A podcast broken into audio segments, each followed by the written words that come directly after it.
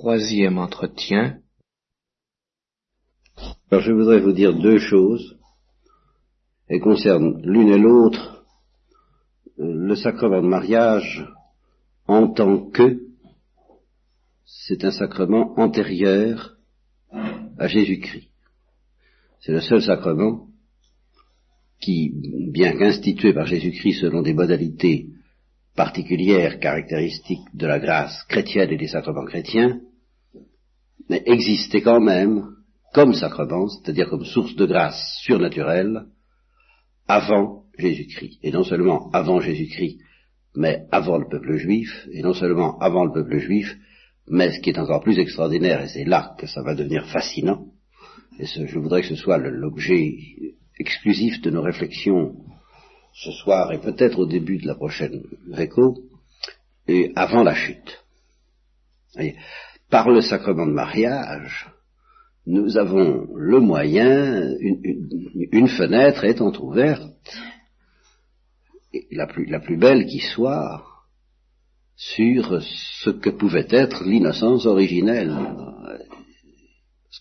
Nous, savons au moins cette chose de l'innocence originelle, de la grâce originelle, c'est qu'elle était modelée pour nous, nous humains, selon euh, la structure du sacrement de mariage, institué par Dieu, évidemment pas par le Christ, mais institué par Dieu, et cette institution, nous en avons euh, le témoignage, l'explicitation dans le texte de la Genèse. Alors, euh, ça nous en apprend donc beaucoup sur le mystère de la nature humaine en tant qu'elle est euh, fabriquée pour le surnaturel, pour la vie surnaturelle, et en tant que Dieu, justement, a donné à cette nature humaine des particularités naturelles, qui subsistent même si nous perdons la grâce, qui pourraient exister théoriquement sans la grâce, mais dont euh, l'harmonie avec la grâce euh, est celle d'un signe extrêmement éloquent, à savoir la distinction de l'homme et de la femme et l'articulation entre le mystère de l'homme et le mystère de la femme, tel que puisse en résulter la procréation et l'éducation des enfants. Ça, c'est la nature humaine, c'est une particularité de cette nature qu'on ne trouve pas chez les anges, par exemple, et cette particularité, quelle que soit sa consistance naturelle que je ne nie pas qu'on trouve chez les animaux, euh, bien sûr, euh, elle a une telle valeur éloquente par rapport à la vie surnaturelle et elle a été utilisée en fait par Dieu immédiatement comme canal de la vie surnaturelle, de la vie mystique. Puisque c'est Dieu qui a marié nos premiers parents dans la jeunesse. Il les a mariés au sens où l'Église marie les couples, c'est-à-dire que c'est justement pas, euh, c'est quand même l'amour réciproque de l'homme pour la femme qui est vraiment le sacrement lui-même. et Dieu est là pour bénir, comme l'Église bénit le, mariage, ben, dès la Genèse, il est là pour bénir sans être à proprement parler, dira-t-on plus tard chez les scolastiques, le ministre de ce premier mariage entre Adam et Ève, déjà l'Église dira le, ministre de ce premier sacrement, de ce premier mariage, c'était Adam et Ève eux-mêmes, dans leur amour réciproque et dans leur engagement réciproque et dans leur fidélité réciproque. Et Dieu bénissait cette union sacrée dont Adam et Ève étaient les ministres. Donc nous avons déjà la structure du sacrement de mariage telle que l'Église a toujours pratiquée et tout le reste euh, peut varier encore une fois. Alors il est fascinant tout de même de penser que ce, mystère euh, nous, nous ouvre sur la vie innocente de l'homme des perspectives tellement précise que, justement, à chaque fois que se lève dans notre cœur le, pressentiment de l'amour humain, eh bien, deux choses se lèvent dans notre cœur en, permanence. L'une à laquelle on pense surtout, euh, en fait, parce qu'elle est due au péché, un certain pressentiment de l'enfer qui arrive très vite. Et l'autre, si nous savions l'écouter correctement, un certain pressentiment de l'innocence paradisiaque, de l'innocence originelle, et avec cette aggravation que c'est justement le pressentiment de, ce, fruit défendu. C'est pour ça que les, auteurs, certains auteurs ont pensé que le fruit défendu c'était la vie sexuelle, mais euh, c'est pas du tout une perspective, c'est faux, c'est vrai, c'est probablement en partie faux, mais euh, c'est en partie vrai, mais non pas en ce sens que la vie sexuelle serait frappée immédiatement par Dieu d'un interdit, mais exactement dans le sens contraire que j'ai toujours dit à propos du fruit défendu, qu'il est défendu parce que trop beau, et non pas parce que euh, interdit à l'homme purement et simplement, interdit parce que euh, il faut s'en approcher euh, avec une certaine attitude de pauvreté, de confiance, d'humilité, de renoncement, tout ce que j'ai dit maintes et maintes fois, eh bien on pourrait l'appliquer à, cette, à cet amour fantastique que l'homme sent s'éveiller dans son cœur et, et qui évoque tout de suite le paradis, oui c'est vrai. C'est précisément parce que ça a une puissance d'évocation paradisiaque que ça fait si facilement dégringoler en enfer. Il y a, un lien entre les deux. Bon, bah, c'est passionnant à contempler tout ça. Alors, je voudrais que nous essayions, suivant mes, bonnes ou mauvaises habitudes, de contempler ce mystère indépendamment du péché, justement pour mieux préparer la contemplation de ce même mystère dans l'ordre rédempteur où le Christ est venu rétablir, c'est ce que disent tous les pères de l'Église, rétablir le mariage dans sa dignité originelle, justement. Cette, euh, et, renforcer ces, qualités du mariage qui sont constamment menacées par la faiblesse humaine, par le péché humain, son indissolubilité, la monogamie, euh, l'ordre à la procréation, enfin toutes sortes de choses qui sont constamment en péril. le Christ est venu les sanctionner, les sanctifier, les guérir, guérir les, blessures humaines qui empêchent d'être fidèles à cette sainteté du mariage. Bon, euh, ben, nous verrons ça plus tard. Mais qu'est-ce que c'est que cette sainteté du mariage antérieurement au Christ et au péché? Et du même goût, ça nous fait une méditation fantastique sur le monde de la justice originelle, sur le monde de l'innocence et sur le monde de l'amour humain en tant que précisément certains revendiquent pour cet amour d'être intrinsèquement bon. Eh bien tout à fait d'accord. Mais alors regardez-le, cet amour humain intrinsèquement bon et qui vous fascine, regardez-le avant que vos mains sales n'y touchent. Regardez-le avec toutes ces exigences euh, à certains égards écrasantes.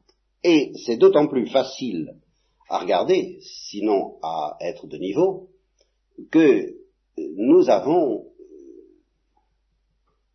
dans l'histoire de l'Église euh, l'exemple d'un couple qui, lui, alors non pas dans la nuit des temps, mais il y a 2000 ans, a retrouvé l'intégralité et bien au-delà des privilèges de la justice, de la sainteté originelle, et qui par conséquent nous offre le modèle du mariage tel que Dieu avait pu le rêver au temps d'Adam et Ève, et qui l'ont parfaitement réalisé, eux et jusqu'au bout, à savoir Marie et Joseph, ou Joseph et Marie. Et alors là, le problème des relations charnelles se trouvera mis en place immédiatement avec cette euh, ce paradoxe irritant dont je vous parlais ce matin et hier que bon, le mariage est bon, l'usage du mariage est bon, la fécondité est bonne et bah, l'abstention de la vie sexuelle est plus belle encore. Pourquoi? Et comment chasser de notre cœur cette espèce d'irritation et de mauvaise humeur devant cette invitation à aller plus loin et plus beau encore que cette splendeur sacrée de la fécondité et de la vie sexuelle euh, plus beau que la vie sexuelle, euh, un plus beau que la vie sexuelle pressenti à travers et grâce à la vie sexuelle elle-même. Voilà le paradoxe final du mariage. On vous dit, les pères de l'Église disent, bon, la vie sexuelle se justifie par la procréation. Très bien. Ça vous donne un petit aspect utilitaire à la vie sexuelle. Le plaisir, c'est un petit peu suspect, mais enfin, euh, à la limite, euh, certains y verraient un mal nécessaire. Vous savez, comme euh, cette célèbre londonienne qui, au moment de l'acte conjugal, se, faisait une raison en se disant c'est pour l'Angleterre. Présenté de manière un peu caricaturale, c'est à ça qu'on pourrait penser euh, la procréation bien, le plaisir sexuel. Or, ça c'est vraiment euh, casser ce que Dieu avait à, à fabriquer et qui est beaucoup plus profond que cela. Parce que Dieu pouvait, Dieu n'a pas institué ça chez les anges. Dieu a créé les anges sans le concours des anges. Il n'aura pas demandé de mettre au monde des anges. Pourquoi est-ce que Dieu propose à la nature humaine, voilà, de mettre au monde elle-même des enfants? Il faut prendre ça très au sérieux, se demander pourquoi, on va le faire tout de suite, mais d'abord comprendre que c'est un fait que Dieu demande à la nature humaine de mettre au monde des enfants, et que c'est très grave, ce qui euh, justifie en sous-bassement métaphysique toute la morale conceptionnelle et, anti-abortive qu'on appelle de l'Église, mais qui est de, qui est de droit naturel, qui s'impose à tous, quelle est, le, quelle est la conséquence profonde pour laquelle, euh, enfin, qui résulte de ce fait que Dieu demande aux humains de lui donner des enfants. voilà, pas, Dieu dit, si ça me plaisait, peut-être que dans d'autres planètes, si ça lui plaît, il crée des hommes sans, sans nous. Hein, pas, besoin de nous pour ça. Si, ça lui il peut créer des hommes. Hein. De même que le Christ pourrait être présent, comme il l'est dans l'Eucharistie, sans le prêtre. Pas, euh, pas besoin de ça. Alors justement, on vante, on loue cette humilité extraordinaire de Dieu qui dit au prêtre, eh bien, j'ai besoin de toi pour cette présence eucharistique. Sans toi, eh bien, ils ne l'auront pas. Je te demande de te mettre à mon service pour cela. Et alors, à partir de ce moment-là, Dieu a besoin des hommes, Dieu a besoin des prêtres, Dieu a besoin du prêtre. Personne ne peut remplacer le prêtre, pas même Dieu. Parce que Dieu a établi les choses comme ça, c'est un ordre qu'il a établi. Il pourrait enfreindre, mais Dieu n'a pas l'habitude d'enfreindre. Quand il enfreint un ordre, Dieu, c'est qu'il en met un autre. Mais il n'enfreint pas, purement et simplement, bêtement, comme nous qui trichons. Hein qui faisons des resquilleurs, nous enfreignons un ordre. Hein non. Quand Dieu enfreint un ordre, c'est qu'il crée quelque chose de plus beau, de plus profond, un autre ordre. Mais Dieu n'enfreint jamais. Donc, s'il établit cet ordre que le prêtre donnera la présence eucharistique, eh bien, euh, il s'y soumettra. Vous être sûr. Et par conséquent, sans prêtre, et sans l'intention du prêtre de donner la présence eucharistique, de consacrer, vous n'aurez pas le corps du Christ et le sang du Christ. C'est quand même énorme. Bon. Eh bien, Dieu n'aura pas d'homme sans nous. Voilà ce que ça veut dire, le mystère de la procréation. Ça veut dire que Dieu a les mains liées, et que si il rêve, ce que je l'ai souvent dit, mais je le reprends ici à nouveau frais, dans cette perspective de la morale conjugale, c'est que si en l'an 300 ou 250, il rêve d'une Thérèse de l'enfant Jésus, une Thérèse Martin, venant au monde dans telle et telle condition bien précise qui sont celles d'Alençon et, du, point d'Alençon en ce temps-là, hein, S'il rêve à cela, et si les hommes n'acceptent plus de procréer, ben, il n'y aura pas de Thérèse Martin. C'est extrêmement simple. Mais il a les mains liées par la bonne volonté humaine accomplissant ce mystère sacré de la génération humaine, comme il a les mains liées par la bonne volonté sacerdotale accomplissant le mystère sacré de euh, l'Eucharistie. C'est pas une question de quantité. Alors si justement des gens disent mais enfin Seigneur, nous ne voulons pas, nous ne voulons pas être complices d'un monde aussi mauvais, nous ne voulons pas donner des enfants pour les livrer à une catastrophe aussi épouvantable que celle qui attend la destinée humaine, bon, ben, il n'y aura pas de Thérèse Martin, puis voilà. Si tout le monde se met d'accord en disant, on fait la grève. On fait la grève. Et comme euh, il nous a piégés avec l'instinct sexuel, eh bien, on prend la pilule. Comme ça, on est sûr qu'il n'y aura pas d'enfants, il n'y aura pas de malheureux. On ne fera pas de malheureux. Il y en a beaucoup qui tiennent ce raisonnement. J'en connais. Qui refusent d'avoir des enfants, et, qui pour autant ne refuse pas la vie sexuelle parce qu'il ne voit pas pourquoi il refuser la vie sexuelle, hein, bon. Mais qui refuse d'avoir des enfants pour ne pas faire des malheureux. Bien. Ben, si tout le monde en faisait autant, il est certain que bien des abominations s'arrêteraient. Bien des sacrilèges s'arrêteraient. Les camps de concentration disparaîtraient. Le mystère du mal disparaîtrait. Mais Dieu est Dieu. Et il nous dit, je permets, moi, à cette machine de continuer à crucifier mon fils tous les jours, pendant les siècles des siècles, pour une Thérèse Martin, pour vous. Vous, nommément, tous tant que vous êtes là, moi, nous, nous sommes le fruit de la patience de Dieu à l'égard ben, de tous les millions d'êtres qui ont été torturés dans leur chair, de tous les millions de blasphèmes, de tous les sacrilèges, de tous les péchés contre le Saint-Esprit. Nous ne sommes pas le fruit de cela, mais nous sommes le fruit de la patience de Dieu envers cela, qui a préféré encore supporter cela que de ne pas nous avoir dans son paradis, dans son cœur. Voilà. Voyez, quand je vous dis, bah, il a accepté les souffrances du Christ, alors ça, on a l'habitude. Hein alors ça fait plus aucun effet. J'exagère. Mais, nous sommes tellement blasés, pour ne pas dire blindés, que ça ne nous fait pas grand-chose. Si je vous dis, mais voyez, les concentrations, les guerres, les atrocités, toutes ces choses-là qui, sont très sensibles au cœur de Dieu, c'est pas par indifférence envers le mystère du mal qu'il les a supportés, c'est par amour pour nous, parce que s'il avait arrêté la machine en disant rien là, ras-le-bol, hein, flanquez-moi le déluge de Noé avec tous ces êtres-là, hein, tactus de recordis intrinsecus, touché de douleur au plus intime du cœur, il en a eu plein d'autres de, la race humaine, nous n'existerions évidemment pas. Par conséquent, c'est bien par amour pour nous, nommément, pour le visage de chacun de nous, nommément, ce visage à lui tout seul a suffi pour qu'il dise non, continuez, continuez la machine continuer à laisser tourner la machine ronde, comme dit La Fontaine, avec tous ces fleuves de sang qui coulent maintenant euh, de la croix et qui sont devenus le sang du Christ, toujours plus ou moins.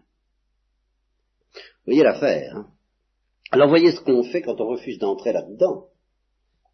Parce qu'on a beau dire, moi je vais pas demander à venir au monde, bon, c'est un blasphème d'inconscience, soit. N'empêche qu'on en profite quand même du monde. Je ne vois pas beaucoup de gens qui, parce qu'ils n'ont pas demandé à venir au monde, refusent euh, impavidement tout plaisir. Il y en a, il y a des malades qui, par révolte, mais enfin, on se rattrape toujours un peu plus ou moins. Par conséquent, on accepte à certains points de vue le cadeau du Créateur. Donc tous ceux qui disent j'ai pas demandé à venir au monde n'empêchent qu'ils en profitent, mais ils empêchent les autres d'en profiter, dans la mesure où ils ne veulent pas qu'il y ait des enfants. Et ce, qu'ils empêchent, pour leur part, Dieu peut se rattraper parce qu'il a prévu le péché, qu'il se sert de tout, bien sûr. Enfin, pour leur part, de même qu'un prêtre qui refuse de consacrer, ben, il refuse de consacrer. Dieu peut compenser par un autre prêtre, par un saint, ou par le désir, ou par ce que vous voudrez, n'empêche que le mal est là, ce qu'il n'a pas fait, il ne l'a pas fait. Eh bien, euh, ceux qui euh, pourraient et devraient euh, favoriser la mise au monde des enfants à leur place, quelle qu'elle soit, et qui ne le font pas, privent Dieu d'un enfant qui devrait jouir de lui pour l'éternité. Voilà exactement ce que ça veut dire. Bien. Alors, maintenant il y a la question du pourquoi. Pourquoi Dieu a-t-il voulu, parce qu'enfin si, si vraiment les hommes sont si pécheurs que ça, si c'est si fragile que ça, évidemment il a fait l'instinct sexuel qui, justement malgré la pilule qui n'a pas été inventée tout de suite et malgré tous les moyens anticonceptionnels, ben, fait que malgré le péché des hommes, la race humaine a continué à se perpétuer, non seulement tant bien que mal et vaille que vaille, mais avec une vitesse accélérée qui inquiète beaucoup les démographes aujourd'hui. Bon, euh, donc de ce point de vue-là, il n'a pas à se plaindre, mais enfin, il a beaucoup à se plaindre en ce qui concerne l'éducation des enfants, en ce qui concerne les conditions de vie dans lesquelles euh, ces, enfants viennent au monde. Il a beaucoup à se plaindre de, toutes sortes de choses, parce qu'on lui donne des enfants, oui, mais est-ce qu'on lui donne des enfants de Dieu? Est-ce qu'on s'arrange pour que ce soit des enfants de Dieu?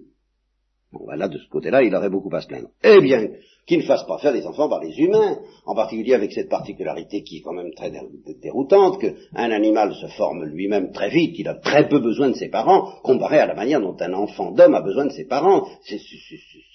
Complètement disproportionné. La psychanalyse chez les animaux, ça n'existe pas, ça ne peut pas exister de la même façon, quoi qu'on ait essayé, ne serait-ce que parce que le rôle du parent ne peut pas avoir la densité qu'il a dans le cas de l'espèce humaine, où c'est fantastique et où c'est la source de drame incontestable. Bon. Ben, qu'est-ce qu'il a à faire de donner une telle responsabilité à des hommes qui sont pécheurs, il le sait Pourquoi ne pas leur retirer ce pouvoir fantastique, mais effrayant, d'engendrer et d'éduquer? D'engendrer. Pourquoi ne pas fabriquer dans une autre planète, mieux faite que la nôtre, vient pas trouver un autre moyen de fabriquer des hommes? Il a bien fabriqué les anges sans le secours des anges. Il n'aura pas demandé euh, aux anges, faites-moi des anges. Alors pourquoi les hommes, il leur demande aux hommes, qui sont les plus lamentables de toutes les créatures, faites-moi des hommes? Qu'est-ce que ça veut dire? Alors Pourquoi? Alors, dans ce pourquoi, ben, il y a bien des aspects que j'appelle les aspects de Job, dans lesquels on est bien obligé de dire je ne sais pas, mais il y en a un, alors qui est extraordinaire.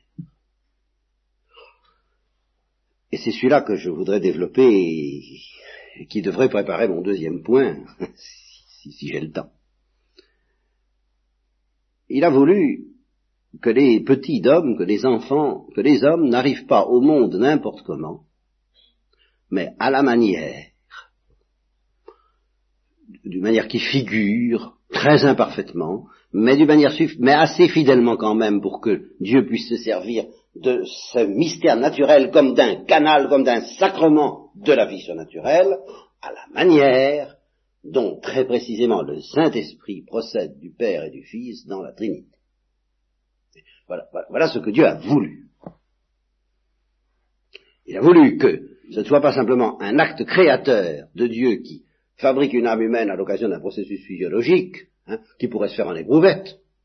Pas. Mais bien au-delà de ça, bien plus profondément que tous les mécanismes physico-chimiques qui sont des, conditions de l'arrivée au monde d'un être humain, il y a, il, il veut que l'enfant procède de l'amour réciproque de l'homme et de la femme, dans son existence même. Voilà ce qu'il veut. Et pourquoi il veut ça? Parce que c'est une image que vous ne trouvez pas chez les anges, de la procession du Saint-Esprit à partir de l'amour réciproque du Père et du Fils, tout simplement. Vous, voyez à quel niveau se situe le sacrement de mariage. Hein? Et il accepte toutes les conséquences que nous avons évoquées, toutes les catastrophes, tous les crimes, tous les, les, refus de, de, lui donner des enfants, tout plutôt que de voir des hommes qui ne procèdent pas. De cette manière de l'amour réciproque de l'homme et de la femme, dans lequel l'homme figure un peu le rôle, du père et la femme le rôle du fils. Bon, enfin ça, euh, euh, c'est tout d'un ça, ça. Je lui donnerai une compagne semblable à lui, Sibyl et Sibi, n'est-ce pas euh, Semblable à lui, procédant de lui, un peu comme le fils procède du père, et c'est de leur amour réciproque que jaillira comme d'une étincelle, et c'est pour ça que c'est accompagné d'un tel plaisir. C'est pour ça que ce plaisir est tellement fascinant, c'est parce que ce plaisir est le signe de quelque chose de surhumain. Et c'est pour ça d'ailleurs que justement rechercher ce plaisir uniquement pour avoir du plaisir, c'est déjà du sacrilège. Ben évidemment. Parce que c'est pas le plaisir ici qui compte. Le plaisir n'est qu'une lampe témoin. Une, lampe témoin qui s'allume pour indiquer qu'il se passe quelque chose d'important dans un appareil. Vous voyez? Hein? C'est pas la lampe témoin qui est intéressante, c'est ce qui se passe.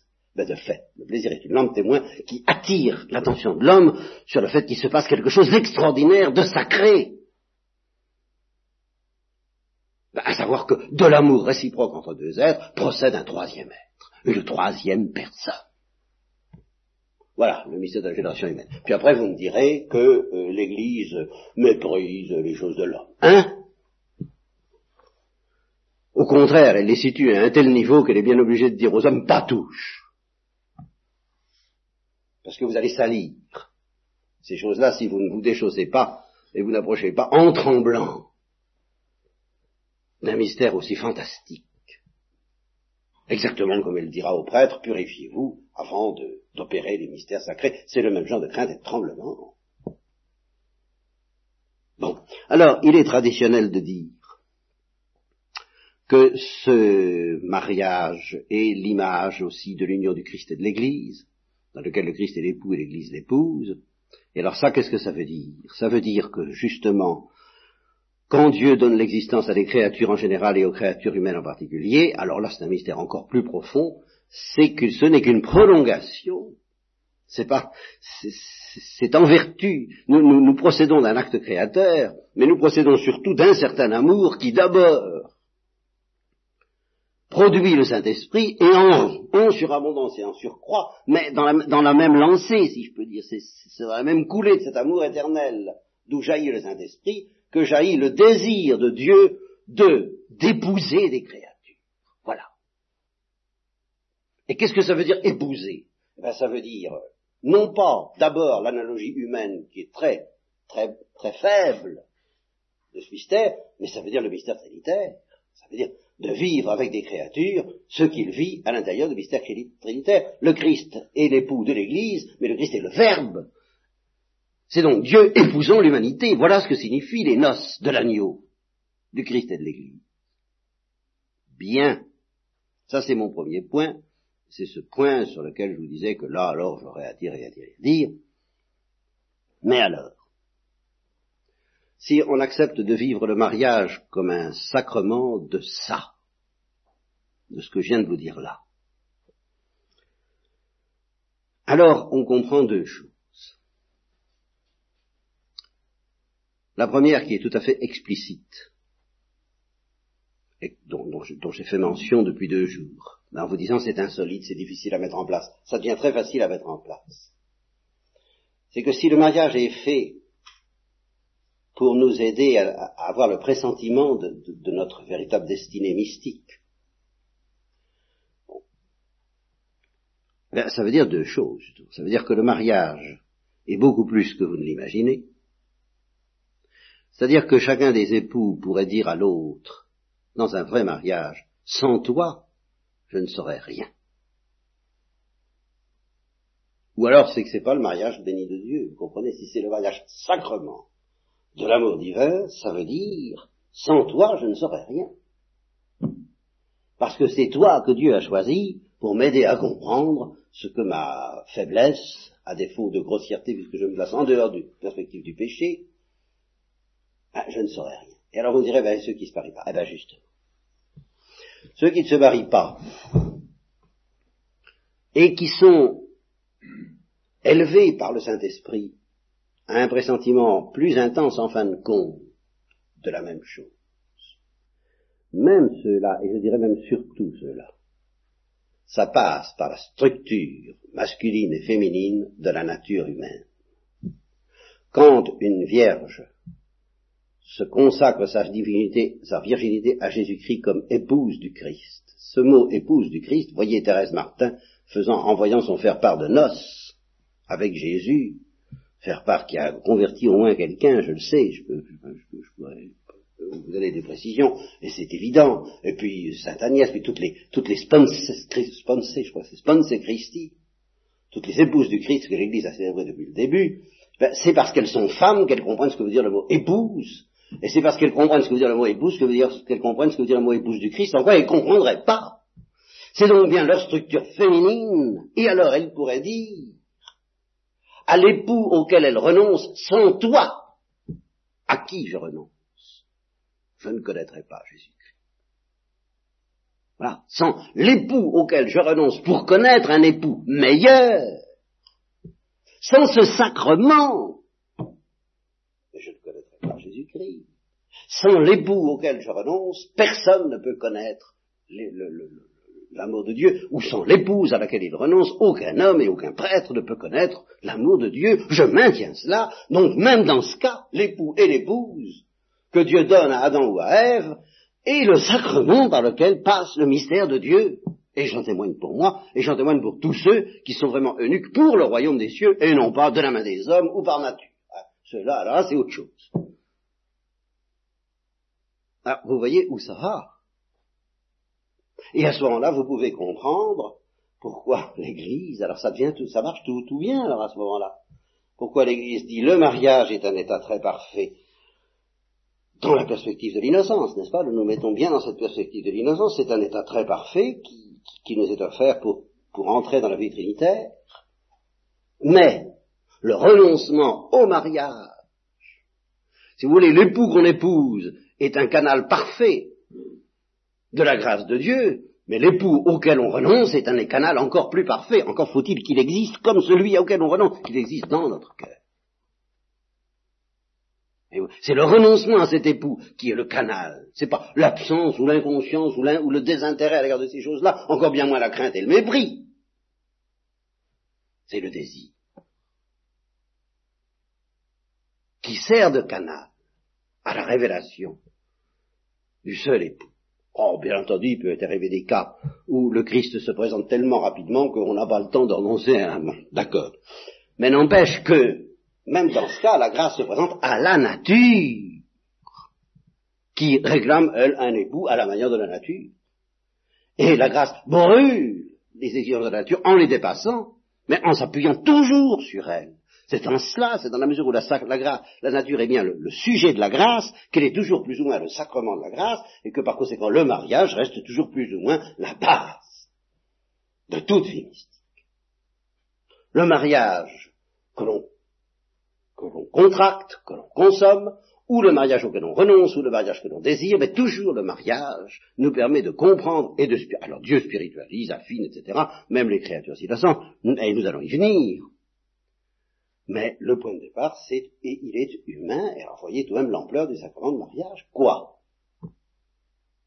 Alors, la deuxième conséquence, c'est que si, justement, chaque époux peut dire à son épouse, sans toi je ne saurais rien, premièrement, il peut arriver que ce soit, ce sans toi je ne saurais rien peut s'adresser à un époux auquel on a renoncé, et c'est un état plus parfait, j'ai tenu le pari, je rends compte de la supériorité de la virginité sur le mariage sans mépriser le mariage, au contraire en m'appuyant sur lui.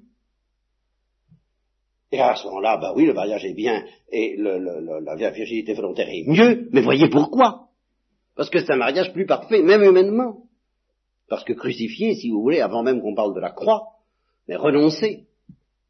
Bon, premièrement, j'ai tenu mon pari, et deuxièmement, même dans le cas alors, si nous le situons dans l'innocence originelle, d'un mariage réel, parce que c'est la volonté de Dieu, qui donne Ève à Adam, Adam à Ève, euh, Marie à Joseph, Joseph à Marie. Et eh bien même dans le cas où le mariage existe, et où alors chacun des deux époux peut dire, on, se figure beaucoup trop, et moi-même peut-être, la vie de la Sainte Vierge comme n'ayant pas besoin de Joseph pour, pour quoi que ce soit, qu'est-ce que nous en savons? on se dit, elle est tellement unie à, la divinité qu'elle n'a pas besoin de Joseph. Qu'est-ce que nous en savons? Il n'est pas du tout exclu que la Sainte Vierge ait pu dire à Joseph, sans toi je ne saurais rien. Et en tous les cas, il est à peu près certain que Joseph pouvait dire à Marie, sans toi je ne saurais rien. Rien de ce que je sais de la vie trinitaire et de la vie divine. C'est pas du tout exclu.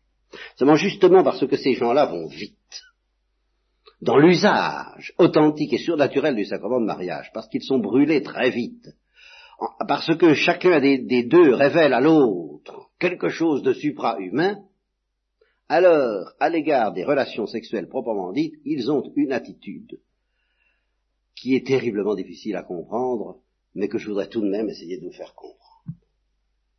Et cette attitude consiste à dire exactement ce que disent les modernes. L'amour sexuel, le plaisir qui s'y trouve attaché, et qui n'est nullement méprisable, et qui, dans le cas de Marie et Joseph, comme dans le cas d'Adam et Ève, n'est pas suspect de, danger de péché, euh, ils peuvent réaliser l'exploit, comme je vous l'ai dit. Bon, c'est une lampe témoin qui exprime quelque chose, seulement parce que ce quelque chose, nous le connaissons à en mourir, et à, en, en mourir d'extase, comme Spiridon en face du contact de la nature, précisément parce que tu m'en dis trop par ton seul amour, eh bien, l'expression euh, privilégiée de cet amour, en dehors de la perspective de la procréation des enfants, qui est encore une fois une perspective trinitaire, et que par conséquent euh, nous, aimons et nous, admirons, mais avec, selon la volonté de Dieu, et s'il plaît à Dieu, justement, que Marie soit féconde d'une autre façon, nous n'insistons pas. Nous n'insistons pas. Pourquoi? C'est ça que je voudrais vous faire entendre de la part de Marie et de Joseph, une petite remarque l'amour sexuel ne nous pas l'amour sexuel, la vie sexuelle, l'acte sexuel, l'acte conjugal, ne nous apporterait rien. Voilà. Même en intensité. Pourquoi? Parce que ça ne peut apporter quelque chose en intensité qu'à des gens qui n'ont pas bien compris, qui ne brûlent pas assez. Si vous vivez habituellement à la température de 37,8 alors, l'expression de ce que vous vivez peut porter ce que vous vivez à 38,5. Mais si vous vivez à 39,5 habituellement, l'expression. Ah, d'accord, mais c'est vraiment une surabondance, c'est un surcroît. Vous n'en avez pas besoin précisément parce que vous connaissez mieux que tout ce qui peut vous être donné par cette expression. Et ceci contrairement alors au slogan moderne selon lequel l'homme a besoin de s'exprimer pour être heureux. Alors ça c'est pas vrai, c'est exactement le contraire que diraient Marie et Joseph, Ève et tous les saints, et on a besoin d'être heureux pour s'exprimer. C'est le contraire. Quand on est heureux, on peut exprimer son amour. Mais on n'a pas besoin. On peut s'en passer, quoi qu'il y ait quelque chose de trinitaire dans le mystère de l'expression, c'est pas l'expression qui fait le bonheur, c'est le bonheur qui, stimule l'expression. Alors, parce que nous sommes infiniment heureux et que nous goûtons un feu dévorant qui passe en effet dans nos veines et dans nos nerfs et dans notre cœur et qui nous brûle tout, eh bien nous pouvons exprimer, bien sûr. Mais ça ne nous apportera rien de plus que ce que nous savons déjà, non seulement intellectuellement, mais je dirais presque charnellement. Seulement voilà, ce que Marie et Joseph expérimentaient en fait d'amour humain, féminin et sexuel, c'était quelque chose qui était déjà de l'ordre de la gloire. Alors, vous savez, le reste, il ne le méprisait pas, mais il n'en avait vraiment pas besoin pour mieux comprendre. Voilà la perfection et la sainteté du mariage chrétien. Eh bien, la prochaine fois, nous essaierons de voir ce que le péché euh, a pu euh, modifier dans cette sainteté extraordinaire, mais euh, et, comment le Christ essaie de la restaurer? Mais alors, voyez, ne venez pas nous embêter hein, avec le fait que l'Église ne saurait pas apprécier l'amour humain. Ce sont les pécheurs qui ne savent pas l'apprécier. C'est pas l'Église, c'est pas les saints, c'est pas ceux qui n'en usent pas. Ceux qui n'en usent pas, justement, en vérité, s'ils n'en usent pas ou s'ils usent comme n'en usant pas, c'est justement parce qu'ils apprécient. Et que ça, se situe à un tel niveau qu'alors là, vraiment, ils seraient peinés d'être obligés de se rabaisser, de se nourrir du niveau tellement inférieur des relations conjugales, inférieur et béni s'il est vécu comme inférieur, mais évidemment catastrophique s'il est vécu comme essentiel.